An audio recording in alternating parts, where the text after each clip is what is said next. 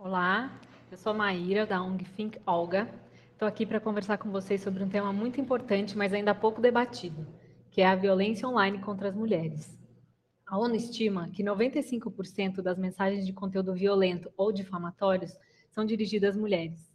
Isso é um problema muito sério. Ele tira a gente das conversas, limita a nossa, nossa possibilidade de se expressar e de contribuir para os temas importantes da sociedade.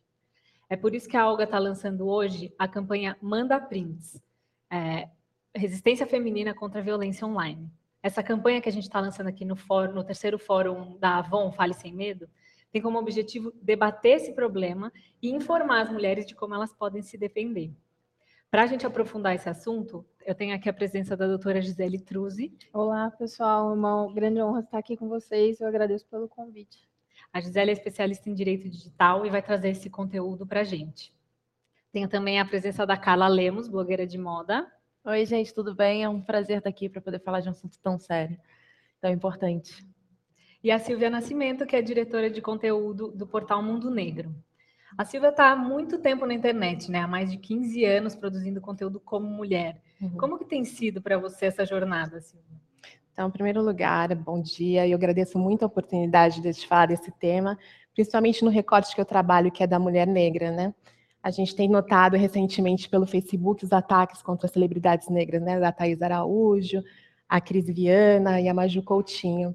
E o que eu tenho sentido ao longo desse ano é mais um, um, suporte, né? Você, o que aconteceu comigo há 15 anos foi assim: eu lancei o site, sou jornalista, e fazendo conteúdos para negros, nós fomos os primeiros, primeiro site para negros no Brasil.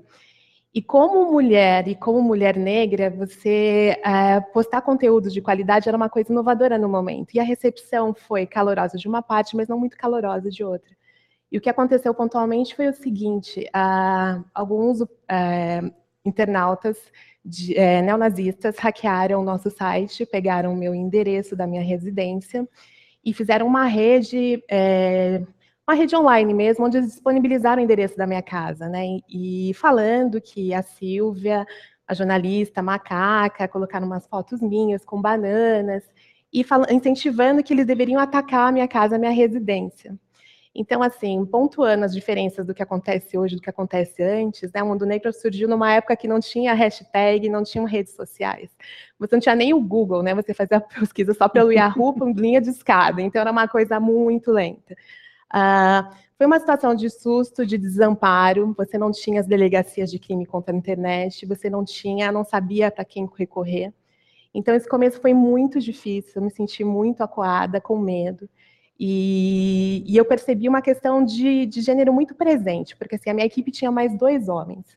E os ataques foram feitos contra a minha pessoa, especificamente. Né? Eles não colocaram o endereço do meu webmaster, nem do meu diretor de marketing. Foi uma coisa diretamente a mim, enquanto mulher. Né?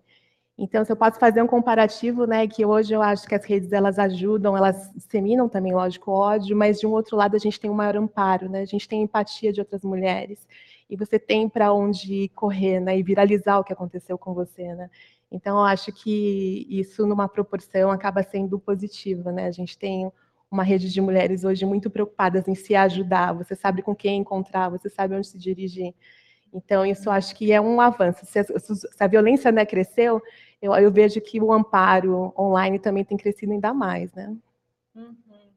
Você também, né, Carla, há tanto tempo na, é. na, internet, como que tem sido essa experiência? Pois é, quase nove anos com blog, e assim, é, é isso, assim, você sente que é uma coisa muito direcionada, até na hora de da pessoa julgar o que está usando, o que está deixando de usar, o jeito que posta foto, é muito tipo como as minas estão postando. É, eu estava uma vez cobrindo a Semana de Moda de Londres e feliz da vida e postei uma foto com as amigas.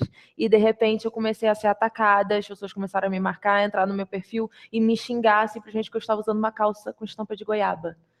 Assim, é completamente despropositado. É a mesma coisa, tipo, as, a, uma atriz chega e posta uma foto mostrando um pouco mais de corpo, ela é uhum. xingada, mas aí o cara posta foto seminu, nossa, que lindo, é sempre elogios para o homem, xingamentos para a mulher. Uhum. E isso é uma coisa muito complicada, mas eu também vejo que assim a gente está conseguindo criar uma rede de amparo, a gente está conseguindo criar uma rede onde é, a, a, gente se abraça e tipo uhum. tem um xingamento, as pessoas se mobilizam para xingar, mas também a gente consegue hoje encontrar conforto. Uhum. Porque só quando a gente se une é que a gente consegue até combater, até mostrar como isso está errado e começar a desconstruir.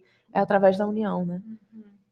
E como que isso impacta a vida de vocês offline, esse tipo de violência, né? Não só offline, mas o comportamento de vocês, on e off, como que essa violência afeta? Nossa, eu chorava copiosamente, eu tava assim no meio da rua literalmente chorando de soluçar e assim, porque é aquilo, você nunca está preparada para ser agredida. E assim, a agressão verbal é tão dolorosa, sabe? Dói tanto quanto outros tipos de agressão, a violência. Uhum. Violência não dá para você medir só pela, pela, pela física, pela força física. Uhum. Então foi, foi terrível. E assim, durante muito tempo, e daí eu fiquei sem postar, sabe? Eu não queria mais ter contato com aquilo, eu realmente queria largar tudo e me esconder.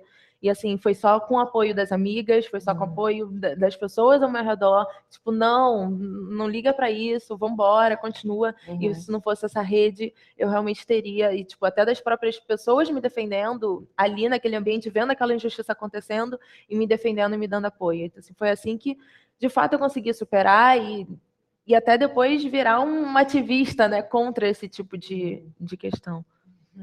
É, no meu caso foi uma coisa muito drástica, né? Porque eu tinha saído da faculdade, na verdade eu fiz um intercâmbio nos Estados Unidos uma época e, e vi os veículos de comunicação para negros e falei, nossa, como a gente não tem isso no Brasil, se uma parte da nossa população é negra. Então eu cheguei com um projeto muito empolgada, arranjei um emprego, eu sou do, de Campinas, né? Mas arranjei um emprego aqui em São Paulo. Então saí da casa dos pais, vim para a cidade do namorado, eu estava com a vida perfeita. E essa ameaça simplesmente me fez interromper os meus sonhos. Porque você, hoje a gente tem um perfil dessas pessoas que postam, que falam que são muito adolescentes, às vezes até menores de idade. Mas na época eu não sabia se essas pessoas iam efetivar as ameaças.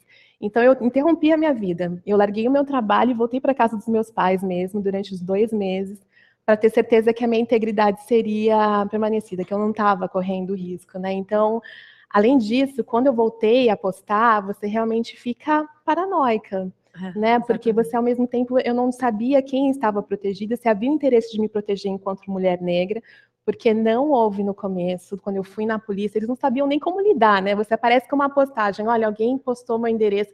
Isso hoje é normal, mas você pega 15 anos atrás, 97, 98, ah, os delegados não sabiam nem o que fazer, né? Tanto que o, o caso ainda corre em justiça há quase 12 anos, né? E não conseguiram pegar porque eles postaram num provedor argentino e tem toda uma proteção internacional que você não consegue pegar essas pessoas, né? Então, o impacto na minha vida foi em tudo. Até hoje, né? Eu tenho o meu Facebook, eu tenho receio de postar minha, minhas fotos, as fotos da minha, das minhas filhas. Eu não sinto a, a internet como um ambiente seguro para exposição, para as pessoas formadoras de opinião, né, de pessoas que questionam o status quo, das pessoas que, que questionam um, opressor, né? Então, uhum. o impacto meu naquele momento foi radical, de mudar de vida mesmo, interromper os meus planos, perder um trabalho que eu gostava. E a longo prazo você fica cismado. Eu tenho três meninas, né, três filhas e de 3 a 10 anos, e que elas têm um, já um interesse pelas redes sociais, o impacto daquilo foi tão forte para mim que eu falo para elas já, não uma que elas não têm idade ainda, mas é. quando forem, irem com cautela, né? Porque isso foi uma coisa muito muito marcante para mim, né? E desestrutura, né? Você desestrutura. fica sem chão, você fica perdida. É uma forma de silenciamento muito séria. Exatamente. Né? Se a gente for pensar, eu acho difícil que um homem passe por uma coisa semelhante, né? Claro, uhum. a, a, internet ela é violenta para todo mundo. Sim. Vamos é, querer minimizar isso, só que com as mulheres eu acho que é muito mais grave, né? A gente tem a nossa aparência física questionada, a nossa nosso talento atacado, é, é muito muito violento mesmo. É, doutora Gisele, o que, que, que, é possível para as mulheres fazerem do ponto de vista legal? Nesse caso, né, tomando o exemplo da, das nossas duas colegas aqui, é, além de ser um, um crime de difamação né, contra a pessoa delas, também tem a questão do crime de preconceito que no, no caso dela foi bem evidente, né? Então, a gente ainda tem esse agravante, seria um crime de ódio, né? um crime de preconceito e discriminação. Então, é mais grave ainda. né? E, e, eu vejo que a internet ela acaba encorajando muitas pessoas que jamais falariam é, essas Exatamente. coisas aqui, né, no cara a cara. Ela encoraja o indivíduo a publicar comentários ofensivos, a fazer fotos, montagens, porque a tela do computador cria uma sensação de afastamento. Infelizmente, ainda muita gente pensa que a internet é uma terra sem lei. Né? E não, né, a nossa legislação é perfeitamente aplicável a tudo que acontece na internet os crimes são os mesmos, o que mudou foi a, a plataforma, né, o meio de agir. Então, nesses casos, né, que elas citaram aqui como exemplo, é, é essencial que a pessoa tire prints desse material, seja é, postado em rede social, ou seja um blog criado para difamar, ou em um fórum, ou até via mensagens trocadas em, em chats de celular, né, tirar print desse conteúdo e ir até uma delegacia e aí pode ser qualquer delegacia, não, não precisa ser uma delegacia especializada em crime eletrônico, e pedir o registro de um boletim de ocorrência pela prática de crime contra a honra. E aí vai depender se for calúnia, injúria ou difamação. É, se, esse, se essa ofensa tiver vinculada ainda a um ex-parceiro, alguém com quem a mulher teve um vínculo afetivo, ela até também pode levar isso para a Delegacia de Defesa da Mulher. Então, é essencial armazenar esse conteúdo, tirar o print disso é muito importante, porque essa vai ser a única prova que você, né, que foi ofendida na internet, vai ter disso. E aí depois procurar um profissional, um advogado, para verificar o que, que é possível fazer no caso. Então, daí a gente teria duas frentes: a delegacia da mulher, no caso de haver uma relação próxima com o agressor, Sim. e a uhum. delegacia de crimes virtuais, sei lá, que pode trazer esse, esse olhar sobre a violência digital especificamente. Isso. A, a delegacia da mulher, ela vai atuar é, nesses casos quando houver um vínculo afetivo. E esse vínculo afetivo, é, não importa qual seja a duração.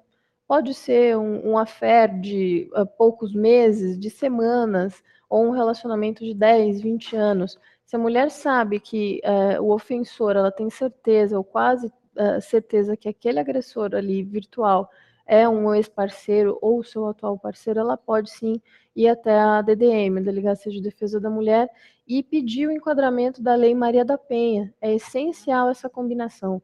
A Lei Maria da Penha com o nosso Código Penal nos dá uma solução jurídica muito boa para esse tipo de caso, em que a mulher que foi agredida também virtualmente por alguém com que ela teve algum relacionamento afetivo, ela pode solicitar uma medida restritiva, que é aquela solução jurídica é, que faz com que o indivíduo saia de casa, que ele se afaste, que ele seja proibido de manter contato com a mulher, que ele seja proibido de publicar nas redes sociais qualquer conteúdo relacionado a ela.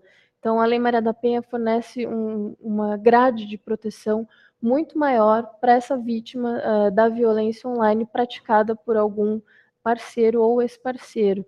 E outro ponto importante também é que a Lei Maria da Penha ela tira o, o benefício que o indivíduo teria é, nessas penas dos crimes de, contra a honra, né, que seria uma pena de detenção, que não é prisão, é uma pena restritiva de direitos, onde o indivíduo vai cumprir é, com pagamento de cesta básica ou prestação de serviço comunitário. E a Lei Maria da Penha tira esse benefício dele e coloca-o à disposição uh, do delegado, do juiz, para que ele possa ser preso. Então, eventualmente, nesses casos em que há esse vínculo afetivo e há o enquadramento na Lei Maria da Penha, o indivíduo pode ser preso sim. Então, por isso é muito importante essa questão. Essa questão da pena, então, ela é, se, a gente enquadrar só no crime digital, ela não chega a ter uma, uma, valida, uma validade para para a detenção do, do criminoso. Então. Isso, isso, exatamente. Se for um, um, crime que não houver a possibilidade de enquadrar na Lei Maria da Penha, ele vai ser punido de acordo com a pena comum do Código Penal, uhum. que aí vai cair no, no, pagamento de cesta básica ou detenção. E que, e que já, já, é uma, uma forma da pessoa acordar e, e entender que aquilo ali é errado, e às vezes, assim, é essa medida radical que as pessoas precisam, né?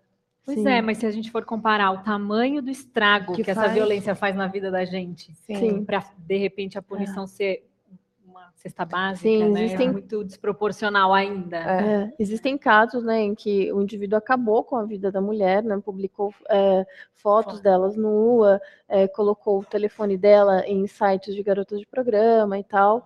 É, e esse indivíduo é, acabou tendo uma, uma, pena de pagamento de ah. dois anos de cesta básica para uma, uma, entidade. Então, não há cesta básica que, que vale a sua vale. honra. Né? Exatamente. Né? Exatamente. É. E a gente tem aqui no Brasil algum caso de, de agressor que chegou a ser de fato, de fato condenado? Condenado à prisão, no momento ainda não. A gente tem alguns casos tramitando né, no nosso judiciário relacionado a isso. É, existem alguns casos novos que tiveram a aplicação da Lei Maria da Penha, mas ainda decisão final com prisão ainda não. Uhum. Tá? Somente com a aplicação é, desse tipo de pena. Que é algo que a gente precisa mudar, né? Exato. A Silvia, eu sei que passou por isso. Carla, não sei se você chegou a ir até uma delegacia a denunciar não. seus agressores. Como que foi, então, Silvia, para você esse processo de denunciar? Ah, então, foi bem, foi bem complicado, porque eu não queria a preocupar minha família com isso, né? Porque minha família é do interior e a princípio eles nem queriam que eu viesse para São Paulo, né? Com medo que eu fosse assaltada na rua, morando sozinha. Eles nunca imaginavam que a minha fonte, né, o meu trabalho seria a minha maior ameaça, né? Então, no primeiro momento, eu não avisei os meus pais. Eu procurei alguns amigos e eles me indicaram um advogado chamado Edio Silva, que ele é de uma ONG voltada para negros, voltada à educação, mas ele dá essa assessoria para pessoas que sofreram com, com preconceito racial. E, inclusive, ele me deu uma sugestão muito inusitada na época, né? Ele conhecia o repórter Caco Barcelos, da Rede Globo, e eles conversaram a respeito do caso e eles sugeriram que, ao invés de eu me fechar o site, deixar o site indisponível, que eu fosse falar sobre o caso para a imprensa. Então, eles pediram para que eu preservasse o meu rosto, quando você dá aquelas entrevistas com uhum. voz de pato, com né, o rosto ah, escondido. E essa entrevista repercutiu nos principais jornais do país, falando a respeito do que aconteceu, do meu site, fazendo justamente o print no jornal do uhum. teor da, da, das acusações, das agressões, das ameaças, né, que é uma ameaça realmente na integridade física, colocar o endereço residencial, né, é uma coisa muito séria. Então ele falou, olha, no momento, como a gente tem a amorosidade da, da justiça, não só uma amorosidade, mas um, um, vácuo legislativo que ainda não cobria o meu caso, ele falou, olha, vamos tentar fazer um barulho para ver se eles somem, se eles se afastam. E foi uma estratégia que deu muito certo. Então, eu dei entrevista para a Globo, para Record, saí no Estadão, na Folha de São Paulo, com meu nome trocado, idade trocada, mas explicando o caso. Ou seja, a pessoa que me fez a agressão, ela conseguia saber que estavam falando deles.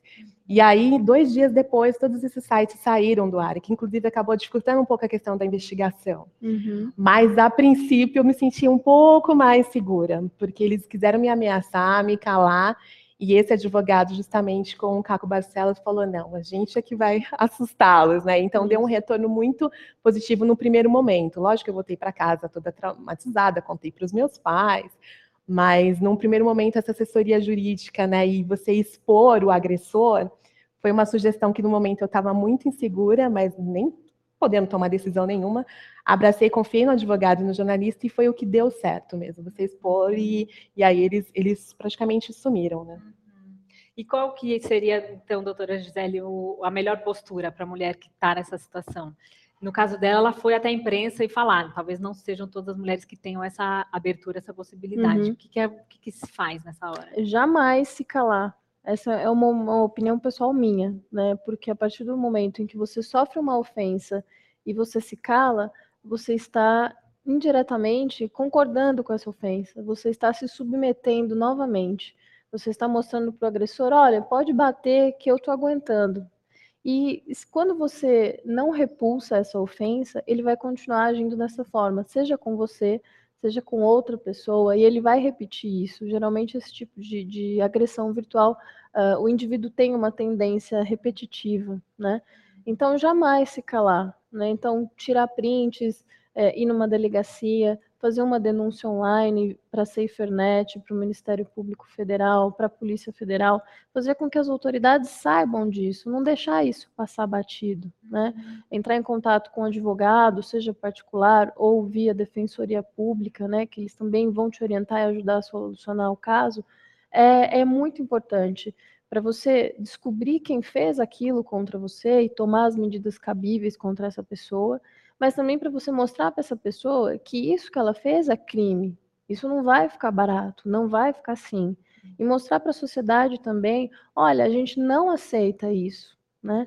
Então, a, partir desse momento em que uma pessoa sofre uma agressão virtual e ela toma a frente, como ela fez, né?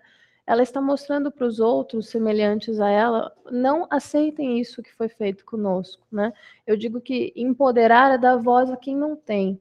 E nesse momento em que você se empodera e toma a frente, cria coragem, né? E até é, sofre mais ameaças ainda, mas leva essa denúncia à frente, você está mostrando para toda uma população que ainda não tem a mesma coragem que você, que você está os representando. Né? Então, eu acho muito importante levar isso adiante.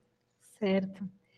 Tem um dado da ONU também que diz que a faixa etária que tem o maior risco de sofrer violência online está entre 18 e 24 anos, né?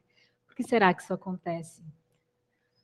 Acho que é porque é a idade que a acho que é aquela idade que as pessoas estão mais se sentindo mais livres, né? Mais uhum. donas do mundo, mais donas de si, mais abertas a falar o que pensam, né? Uhum. E acho que isso sem processar muito, porque eu sinceramente acredito que se a pessoa que faz a agressão, se ela parasse dois minutos para refletir sobre o que ela está fazendo, ela não, não faria, uhum. sabe? Eu acho que é, essa é uma idade onde realmente as pessoas estão muito imediatistas, estão querendo falar qualquer coisa e estão querendo dar qualquer tipo de opinião. E a certeza é. de que nada vai acontecer, porque eles estão protegidos pela tela Sim. do computador, né? É, Exatamente. Eu acredito que entra essa, essa questão, né? Da, a faixa etária está naquela, naquele momento da onipotência juvenil, né? Em que o jovem acha que nada vai acontecer com ele, com o outro pode ser que sim, mas comigo não, né? É, e que ah, ninguém vai saber, ninguém vai descobrir. Essa história de que um crime eletrônico pode ser identificado, rastreado, é balela, né? Então, essa mentalidade de que o que se faz pela internet é, é, é fica só no anonimato e, e, não é rastreável, mas essa questão da, da própria idade, eu acredito que é o que favorece isso. E, e esse ponto uhum. do, do, imediatismo também, né? Ah, eu preciso falar, eu preciso postar e tem que ser agora. Eles não conseguem se conter, né? É, é, é, isso, né? Acabar repassando as coisas no automático e muitas vezes sem parar, sem se dar conta do que de fato está repassando, do que de fato está mandando no chatzinho dos amigos no. Uhum. É. Inclusive, pensando nesse, nesse tipo de comunicação, tem um problema seríssimo que é o vazamento de fotos íntimas também, uhum. né, que se uhum. enquadra dentro dessa categoria de crime online, de violência online. Sim. E nesse, nesse aspecto, as mulheres são as principais vítimas. Né? Sim, uhum. sempre culpabilizando a menina que fez, dizendo Sim. que a menina que não deveria ter feito e não responsabilizando uhum. a pessoa que vazou. Exatamente. Exatamente, né? A questão do revenge porn, né? O compartilhamento não autorizado de, de conteúdo íntimo, é, infelizmente, né, ainda tem essa cultura de achar que a mulher é que causou isso, né? Então é a ideia do, da roupa que você veste, então se você estava com uma roupa curta, é por isso que você foi estuprada. Se você encaminhou uma foto, né, sensual para alguém, é por isso que a pessoa compartilhou. Poxa, mas também você foi mandar foto assim, né? E não, eu digo, a vítima ela não é culpada. A vítima é vítima. Culpado é quem encaminhou essa foto, esse conteúdo sem autorização da pessoa, né? Mas infelizmente não é assim que pensa a maioria do nosso judiciário, né? A gente tem uma decisão é, é, extremamente conservadora e dolorida de se ler, que é do Tribunal de Justiça de Minas Gerais. É, eu não me recordo se ela é de 2013 ou 2014, é, mas é um caso exatamente assim, de revenge porn, em que a, a moça é, se exibiu via webcam para o indivíduo e ele tirou prints ali é, e publicou na internet. O desembargador entendeu que, pelo fato dela ter tido a iniciativa de se mostrar online, é, ela havia assumido o risco e então negou a indenização para essa mulher. Gente, né? isso é tão sério, né? Aconteceu no começo do ano também uma campanha do Ministério de Justiça isso. Falando sobre é, educando as meninas, ensinando as meninas a não tirarem fotos íntimas. É o mesmo caso que a doutora Gisele está contando, né? É culpabilizar a vítima. Exatamente. Em vez de educar a população masculina e feminina também, que repassa essas imagens, a gente está limitando as possibilidades para as mulheres de novo.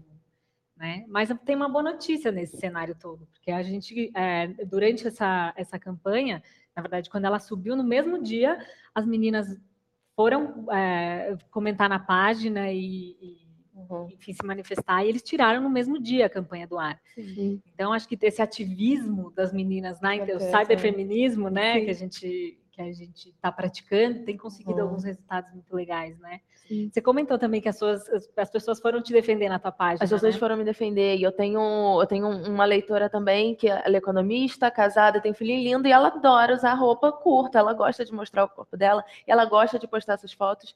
E assim, ela frequentemente é atacada. E assim, ela não deixa, não deixa barato, ela, ela se posiciona, e o que é mais legal é isso. Todo mundo, todo coletivo vai atrás, não para xingar a menina que xingou, e sim para mostrar como ela estava errada, para poder mostrar como ela não tem que ficar limitando o direito da outra do jeito que ela se veste ou do jeito que ela age. Então, assim, acho que é exatamente isso, essa união, quando a ge- a gente se une para poder mostrar o que é certo, ao Uhum. invés de só continuar agindo com violência contra as pessoas que estão fazendo violência, é o mais Uhum. legal, né? É assim que a gente vai realmente conseguir mudar esse jogo e conseguir mudar isso tudo. E até do ponto de vista da defesa, né, doutora Sim, Gisele? Assim, sim. Jamais responder, né? Jamais responder, né? Eu sempre falo, não alimente os trolls, né? Uhum. A internet está cheia deles e eles são muito mais fortes contra as mulheres, né? O vídeo que, que foi veiculado inicialmente na, na campanha, né? Manda prints, a, a Juliana fala bem isso, né? De é, usuários que foram criados numa pesquisa é, pe- pela, por- em Maryland, nos Estados Unidos, em que alguns usuários tinham é, nicknames masculinos e eles Hum. praticamente não sofreram quase nada de assédio em relação aos usuários com nicknames femininos, que sofreram cerca de 100 assédios por dia, né? Enquanto os masculinos, no máximo quatro. Três né? ou quatro, exato. Então é essa a diferença, né? A internet é um lugar belicoso para as relações humanas em geral, mas é muito mais belicoso para a mulher, é muito Uhum. mais belicoso para as minorias, para o negro, para o homossexual, LGBT. Parece que tem um fermento de ódio ali contra as minorias, né? Então, já que existe isso acontecendo, então não alimente, não responda.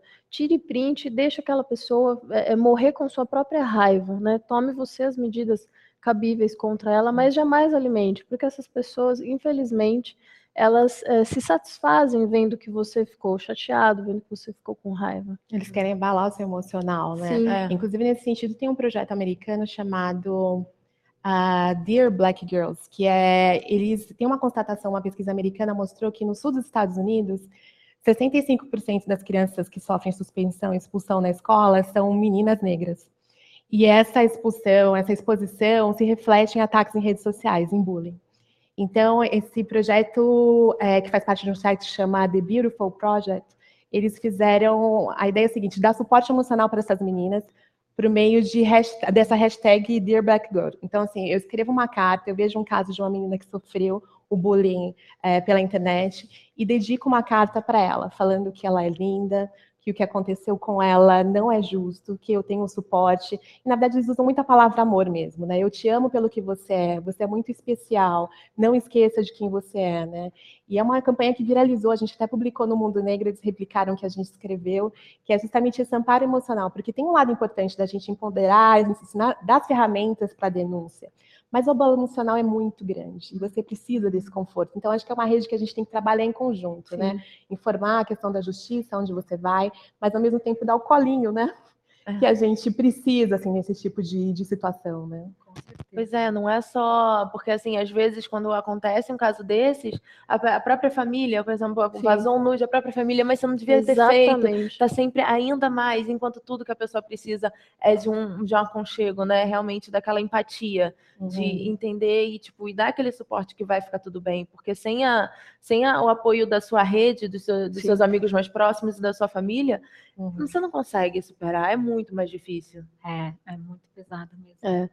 E, a, a respeito dos trolls, né, que você estava comentando sobre não alimentá-los e não responder jamais, é, um dos casos que chegou até a gente, na Olga, é, a gente via que a pessoa que sofreu, que ameaçou e que praticou a violência, era um pai de família. Era um cara casado que estava lá um dia, viu e decidiu xingar muito. E aí a gente pensa, né? Por que, que isso acontece? O que, essa, o que leva essa pessoa a se sentir segura o suficiente ou destinar o tempo dela para ir até o perfil de alguém ou alguma postagem, enfim, para xingar e humilhar e, e amedrontar, ameaçar e amedrontar É. as pessoas, né? É, eu tive, tive o caso de uma leitora que me procurou. Na verdade, ela sofreu um ataque virtual por conta de um simples comentário. Teve um desses reality shows brasileiros que uma candidata saiu e fez um selfie mostrando a barriga zero, né, dela. E a minha amiga, essa que virou minha amiga agora, ela publicou um comentário falando que isso não era saudável, que muitas meninas não conseguem chegar nessa meta. E ela tem um black power lindo, natural. E uns seis ou sete comentaristas do post começaram a fazer um ataque contra ela. Você tá com inveja, olha o seu cabelo, seu cabelo bombril. É, foi uma coisa assim, né? Ela, exige, ela né, quis colocar a opinião dela a respeito de uma coisa de uma maneira muito educada, né, até falando que não era um exemplo a ser seguido que, por causa da questão de dietas e uhum. tal. E todos os comentários do post dos homens vieram contra o cabelo dela, né? E, e, novamente, assim, ela fez o print, mas ela ficou uns dois ou três dias assim offline, uhum. sem acessar. Quer dizer, ela não era nem a figura de exposição, ela estava simplesmente exercendo o direito dela de comentar.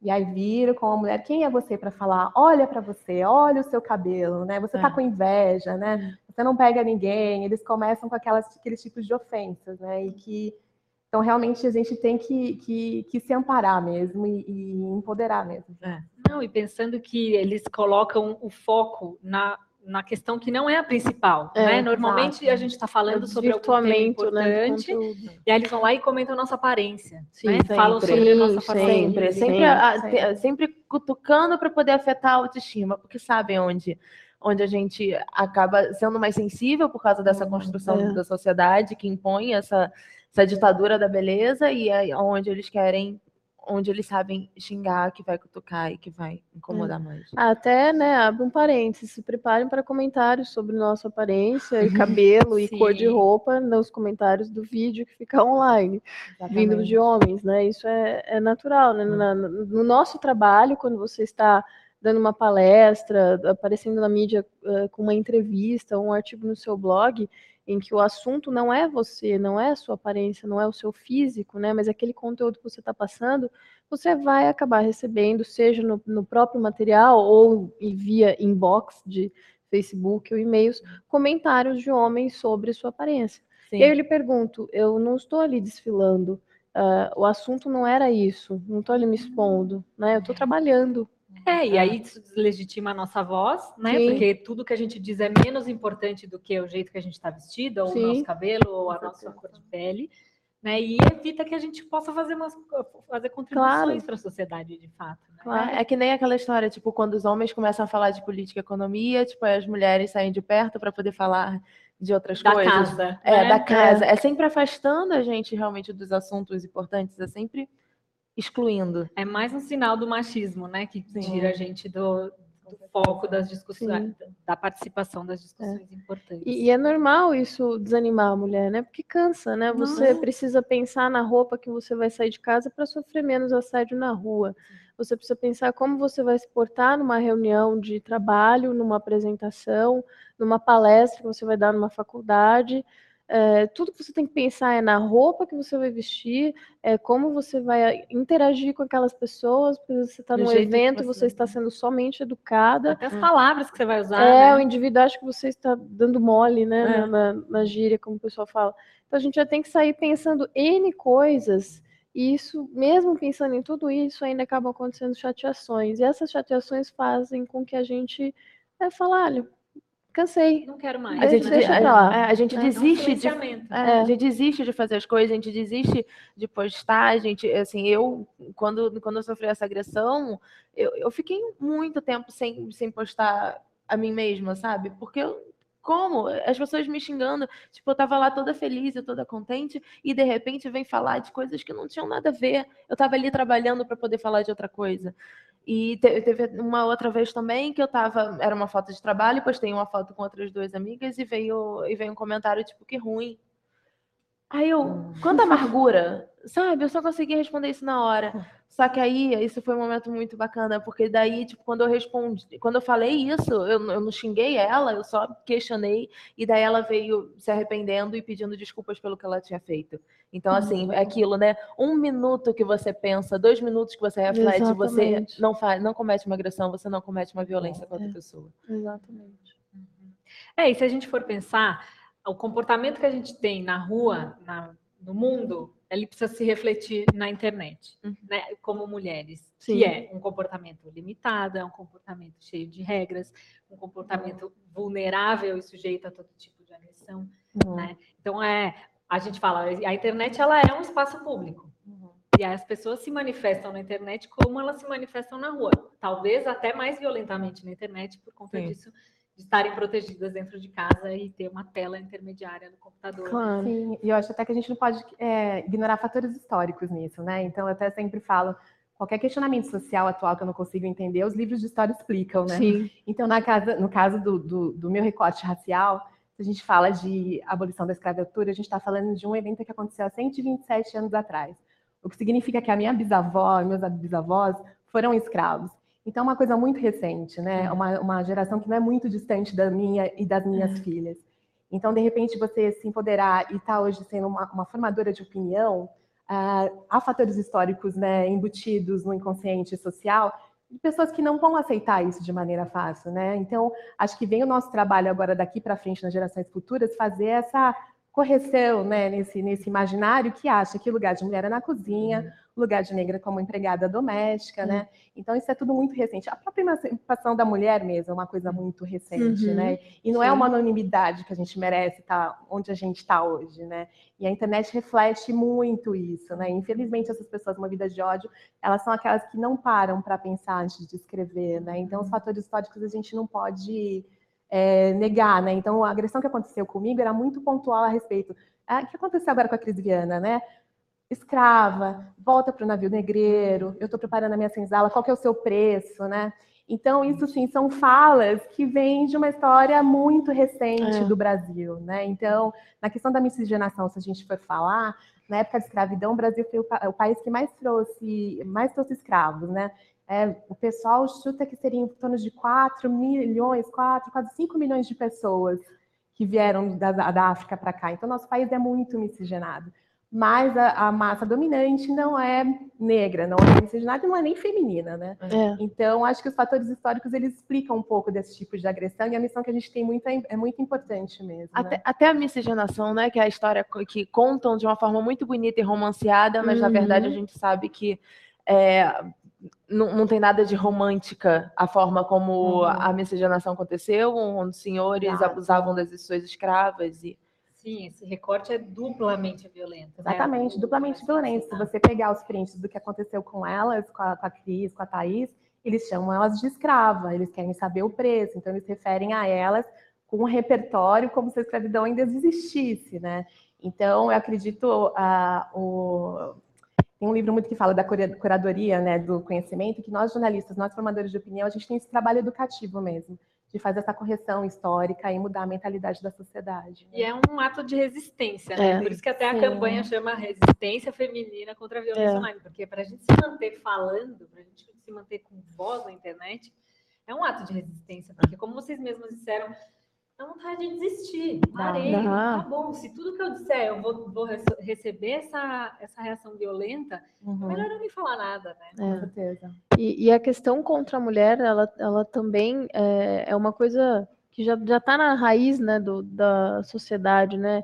É, recriminar a mulher, né? Desde a Idade Média, né? Queimavam-se as bruxas e tal, né? Há livros que falam disso, né? Culpabilizando a mulher, né? Que a mulher é que tinha aquela carga de é, portar a, a bruxaria, a magia negra, ela que Uhum. incorporava o demônio e tal. Então, assim, Uhum. criou-se um estigma da mulher que ela é a- um, um câncer ali da sociedade. Todo mal está portado ali nela, Sim. né? E passou-se também a submetê-la né, às vontades do homem, às vontades do seu pai, né? A mulher que sofre submissão do pai, aí ela quer sair de casa cedo, casa muito cedo, né? Na Uhum. época das nossas avós, e ela só trocava, né? O ofensor, que antes era, ela ficava submetida ao pai, aí ela passa a ser submetida ao marido, né? É, a gente não faz muito tempo, né, que lá nos anos 50, 60, as mulheres não podiam, por convenção social, usar saias. Eu lembro de minha mãe falando isso. Então não é uma coisa muito nova. mulher não podia ter CPF. Exato, mulher não votava. É muito né? Não, recente, tem muito tema ainda para a gente falar, né? tem. Infelizmente a gente está acabando o nosso tempo. É, eu queria agradecer a presença de vocês aqui. Ai, que agradeço. e convidar todo mundo que está assistindo, que vai ver esse vídeo, a ajudar a gente a formar essa rede de apoio da internet. Claro, a gente vai sempre ter a ação do judiciário, né? Os advogados que estão nosso, do nosso lado ajudando na, a, a- a controlar esse crime, mas também nós como rede, como mulheres, umas, umas ajudando as outras, né? Então é isso.